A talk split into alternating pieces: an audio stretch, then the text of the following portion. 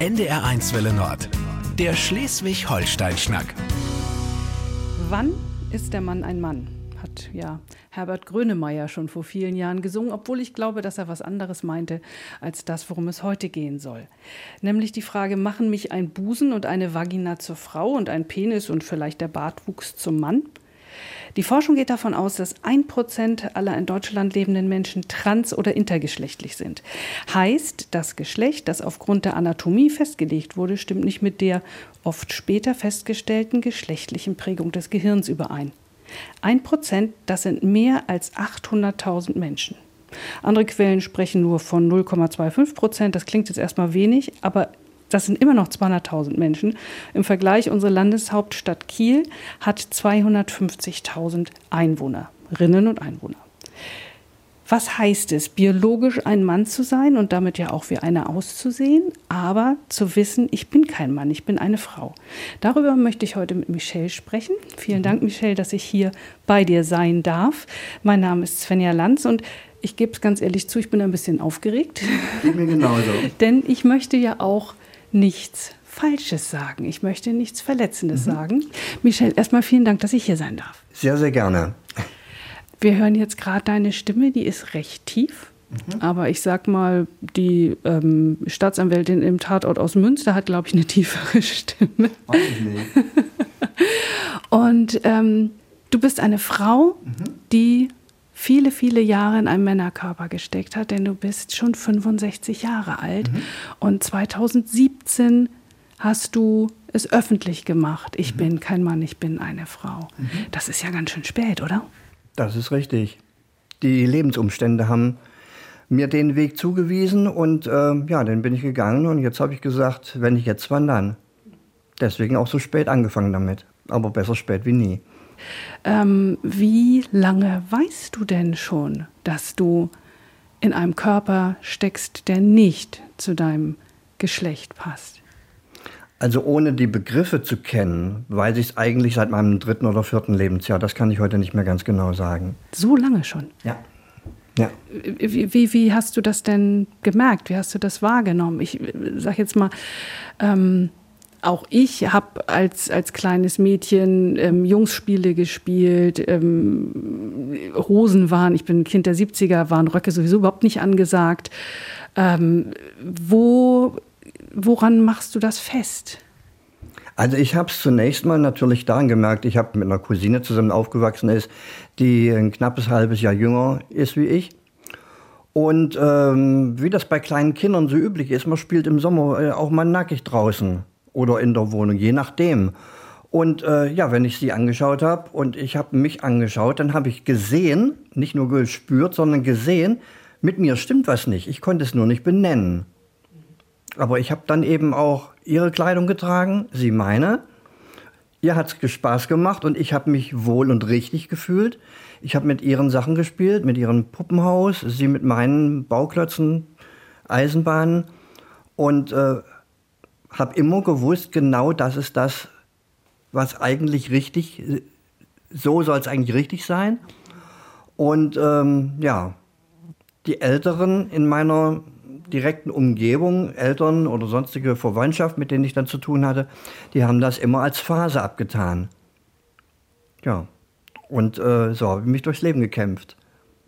Ja, ich denke so, das sind 60 Jahre. 60 Jahre, die mhm. du dein wahres Ich eigentlich versteckt hast. Ähm, Gab es Phasen, wo du ausbrechen wolltest? Gab es Phasen, wo es dir unheimlich schwer gefallen ist? Oder sagst du, ich habe es immer so sehr weggedrückt, dass ich es gar nicht so richtig gemerkt habe? Doch, auf jeden Fall habe ich das gemerkt. Ich habe dann eben, ähm, weil gerade in jungen Jahren hat man ja auch Bedürfnisse und ähm, ich habe dann eben auch zumindest in der Zeit, als ich, als ich alleine war, als ich Single war, habe ich dann eben immer Kontakt zum, ja, wie soll ich es ausdrücken, zum in Anführungszeichen gleichen Geschlecht gesucht, also Mann-Beziehungen. Und ähm, das hat sich für mich richtig und stimmig an, angefühlt, obwohl ich für mich habe ja gewusst, ich bin ein Mädchen beziehungsweise eine Frau nachher. Und ähm, die Männer, egal wie alt sie waren, die haben mich eigentlich auch immer wie eine Frau behandelt oder mich als Mädchen gesehen, je nach Alter und so weiter. Und das hat sich für mich stimmig und richtig angefühlt. Also du hast dich nicht als schwul empfunden? Nein, nein, ich habe nie gesagt, dass ich schwul bin. Ich habe gesagt, ich, ja klar, ich will Sex mit Männern, aber ich bin ja eine Frau, also kann ich auch nicht schwul sein. Und wie ging es dann weiter? Was hast du für eine Ausbildung? Wie war das im Beruf? Ähm, ja, ich habe dann eben grundsätzlich immer eine Rolle gespielt. Sowohl in der Ausbildung, ich habe eine Kochlehre angefangen. Ich bin dann aber sehr schnell aus der Kochlehre raus. Das war nichts für mich, habe ich nach kurzer Zeit festgestellt. Bin dann in den Verkauf irgendwann gegangen und ähm, habe unter anderem im Kaufhaus als Springer gearbeitet, habe dort Kosmetik verkauft, habe Modeschmuck verkauft und das hat sich für mich richtig angefühlt. Ich habe zwar im Kaufhaus genauso Radios und Fernseher und Staubsauger verkauft, aber weil ich eben aufgrund des Arbeitseinsatzes entsprechend eingeteilt war. Aber ich habe hab mit 20, 25 habe ich die Kundinnen, die doppelt so alt waren wie ich, habe ich über Konfektionsgrößen beraten informiert. Ich war später, als ich dann dort nicht mehr war, weil die Firma zugemacht hat, ähm, war dann im Außendienst als Kosmetikberaterin für eine, für eine Kosmetikfirma unterwegs. Und, und, und. Und das hat sich richtig angefühlt. Und ich habe irgendwo auf eine spielerische Art und Weise wahrscheinlich versucht, Frau zu sein, aber so, dass die nicht unbedingt merken, Mensch, da stimmt irgendwo was nicht. Also wie gesagt, ich habe mittlerweile hatte mittlerweile auch gelernt, ähm, eine Rolle zu spielen. Man wird irgendwann mehr oder weniger guter Schauspieler, Schauspielerin. Ja, und so bin ich eigentlich durchs ganze Leben gegangen. Michelle, du bist, wir haben es gerade schon gesagt, 65 Jahre alt, lebst seit 2017 offen als Frau. Mhm. Also offen als Frau klingt für mich jetzt auch schon so ein bisschen komisch, aber ich glaube... Nee, das ist der Alltagstest, den muss man ja unter anderem auch machen. Äh, schreibt ja der Gesetzgeber auch vor, wenn du eine Frau sein willst, dann beweise es auch. Ne? Und ja, nun mach mal, wie du das umsetzt ähm, da bekommst du keine Tipps oder irgendwas, irgendwelche Informationen oder kannst auch nichts nachlesen, was die Bundesregierung, was der Gesetzgeber da erwartet oder vorschreibt. Ob du dann in Turnschuhen zum Psychotherapeuten gehst oder ob du dann im, im Minirock dahin gehst, das ist dem Piep egal. Der Psychotherapeut, der entscheidet nachher darüber, bist du eine Frau oder bist du ein Mann.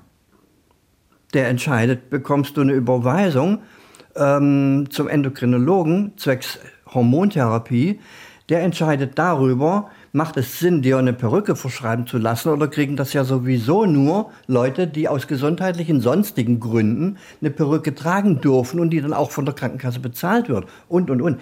Ist wieder eine andere Person, die darüber entscheidet und besser weiß wie du selber, was du denn bist. Bist du eine Frau oder bist du ein Mann? Ist kurios, aber ist die Gesetzgebung in Deutschland. Gehen wir noch mal einen Schritt zurück mhm. zu deinem Coming Out. Man sagt es auch Coming Out mhm, auch bei, bei Transmenschen. Ne? Mhm. Ähm, wie war das? Also es war ja, ich will da nicht drauf rumreiten, aber es ist ja einfach so, es ist ja relativ spät gewesen. Ich glaube, man denkt, wenn man das jetzt hört, das ist ja auch wirklich in der Gesellschaft angekommen, dass wir über die Themen queer, lesbisch, schwul oder eben auch trans ähm, Menschen, dass wir darüber reden, über das dritte Geschlecht. Mhm. Und trotzdem, glaube ich, denken die meisten immer an junge Menschen dabei und ähm, gar nicht so sehr an, an Menschen mittleren Alters, so wie wir beide es sind. Ähm, wie kam es dazu, dass du 2017 dann den Schritt geschafft hast? Ähm, ja, ich möchte beinahe sagen, wie die Jungfrau zum Kind äh, bin ich dazu gekommen. Ähm, wahrscheinlich aufgrund meines Verhaltens, meiner Gestik, oder ich kann es nicht mehr hundertprozentig genau sagen. Jedenfalls eine Kollegin meinte dann, ich merke, du bist kein Mann, sagte sie zu mir. Und ich habe sie dann wahrscheinlich total verdattert angeguckt. Oh Gott, was hast du jetzt hier angestellt? Was hast du jetzt hier losgetreten? Und ich habe das dann aber gemacht. Ich habe mich dann informiert. Was muss ich denn eigentlich machen? Was ist denn wichtig? Wie, wie kann das denn praktisch gehen, dass ich dann auch tatsächlich von der Umgebung, von der Gesellschaft, nicht nur als Frau gesehen, sondern auch anerkannt werde? Gerade mit Stimme, äh, weil du hattest vorhin angesprochen, tiefe Stimmen und so weiter. Ich war unter anderem zur Logopädie, zur Stimmfeminisierung. Das hat so ein bisschen funktioniert, aber noch nicht wirklich. Und äh, will ich auch. Also ich sag mal so, in dem Moment, wo ich das Gesicht dazu habe, ist das für mich überhaupt keine Frage, dass das eine weibliche danke, Stimme ist. Danke. Ja gut, okay. Es gibt natürlich tiefe weibliche Stimmen, genauso wie es hohe männliche Stimmen gibt. Das ist vollkommen richtig. Aber ich von meinem Verhältnis, von mein, von mein Verständnis spreche immer noch viel zu tief, das weiß ich. Äh, es stört mich auch unendlich, aber naja, ich bin ja auch noch nicht hundertprozentig fertig. Es kommt ja noch einiges oder ich will noch einiges machen und ähm, deswegen auch noch weiter zur Logopädie gehen. Eventuell auch Stimmbandverkürzung, das weiß ich aber noch nicht genau. Ich habe jetzt erst eine Operation hinter mir und ähm, ja, mal gucken, was, was ich alles noch mache. Ich habe noch einiges vor, aber ob und wann steht im Moment noch ein bisschen Stern. Bin ich mir noch nicht hundertprozentig schlüssig drüber. Also das heißt, du lebst dein Frausein offen, nicht nur durch Kleidung, Frisur, Make-up, sondern auch der Körper verändert sich. Richtig, ganz genau. Ähm, ich bekomme Hormone. Ich habe mit der Hormontherapie ähm, angefangen im Frühjahr 2018. Und ähm, die Hormone, die verändern einen. Die verändern einen körperlich, was, was Figur betrifft, was das das Feminine an der, was das Feminine ausmacht, figurmäßig, Gesichtszüge, äh, die Haut verändert sich, die Haut wird weicher, feinporiger. Ähm, der Haarwuchs, der Körperhaarwuchs, der geht zurück, der wird feiner, der wird weicher. Ähm, ja, Brüste fangen an zu wachsen und, und, und. Und dann kommt es natürlich darauf an, in welchem Alter fängt man mit der Hormontherapie an. Und je später damit, man damit anfängt, umso länger dauern auch die Prozesse, bis sich da was tut, sichtbar tut. Für einen selber äh, genauso wie für die Umgebung. Und was ich noch gemacht habe, äh, ist, dass ich äh, letztes Jahr im Oktober meine geschlechtsangleichende Operation hatte. Äh, bei Mann zu Frau wird es aufgeteilt in der Regel in zwei Operationen. Die erste und eine Korrektur-OP, die circa ein halbes Jahr später erfolgt. Die zweite OP hatte ich jetzt im April.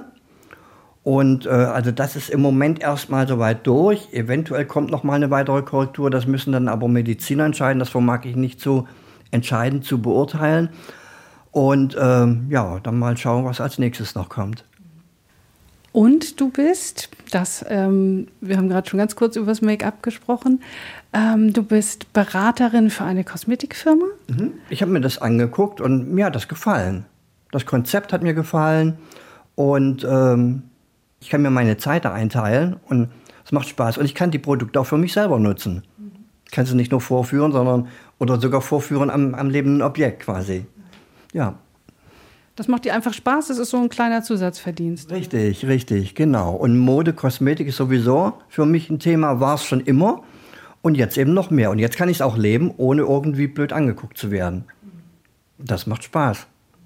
Das Blöde angeguckt zu werden, war das am Anfang ein Thema? Bestimmt, ja. oder? Ja, auf jeden Fall. Ähm, ich möchte behaupten, fast jeder, der sich outet, egal um, ob das geschlechtliche Identität geht oder oder, jeder, der sich outet, der muss damit rechnen, dass, dass irgendjemand in der Gesellschaft ist, dem das nicht gefällt und der dann meint, diskriminieren, beleidigen zu müssen, ähm, zu attackieren, anzugreifen, zu pöbeln, zu bespucken und, und, und. Das ist schlimm, das ist traurig. Aber äh, ich habe das auch kennengelernt von, von Kollegen am Arbeitsplatz, dass ich diskriminiert und beleidigt worden bin. Ich habe andererseits aber gelernt, damit zu leben, zu argumentieren und so weiter, wenn, wenn ich das für sinnvoll erachte oder ja, wenn ich das Gefühl habe, es könnte äh, zum Erfolg führen, oftmals, wer unbelehrbar ist, der wird es in der Regel auch bleiben. Die Erfahrung habe ich auch gemacht. Aber mittlerweile steht man dann irgendwann auch über den Dingen. Man kann damit umgehen, man kann damit leben. Ich habe ja ganz am Anfang gesagt, ich habe so auch so ein bisschen ähm, Sorge, dass ich was Falsches sage, dass ich ähm, im Worst Case sogar was Verletzendes sage. So haben wir zum Beispiel noch gar nicht ähm, über deinen alten Namen gesprochen, mhm. Ähm, weil ich auch da gelesen habe, dass das ein ganz heikles Thema sein kann. Ja, mein ähm, der alte Name, der spricht für eine alte Rolle, die ich gespielt habe. Und die habe ich abgelegt. Aufgrund des Umstandes, dass ich Frau bin. Und ich möchte als Frau gesehen werden. Und deswegen ist, was das betrifft, Vergangenheit. Und das soll auch Vergangenheit bleiben. Das war mal, das war ein Teil von mir, das akzeptiere ich auch. Ich kann auch gar nicht dagegen an. Aber ich will auch, dass es als das bleibt, was es war und dass es Vergangenheit bleibt. Ja. Was, wenn wir jetzt mal noch praktisch rangehen, denn die Hörerinnen und Hörer, die uns jetzt zuhören, die denken vielleicht auch, wenn ich jetzt jemandem begegne, wo ich denke, oh, ist das eine Frau? Das ist ja schon der falsche Gedanke. Aber wie gehe ich denn mit so jemandem um? Da ist Un Unsicherheit vielleicht. Wo sind denn die größten Fettnäpfchen oder kannst du uns vielleicht auch eine gewisse Angst nehmen? Puh, was soll ich darauf sagen? Also wenn, wenn jemand unsicher ist und ich weiß, wie er mich ansprechen soll, ist es am einfachsten, wenn er, wenn er mich fragt, wie er mich ansprechen soll. Das ist am allereinfachsten. Dann kann ich ihm sagen, so oder so.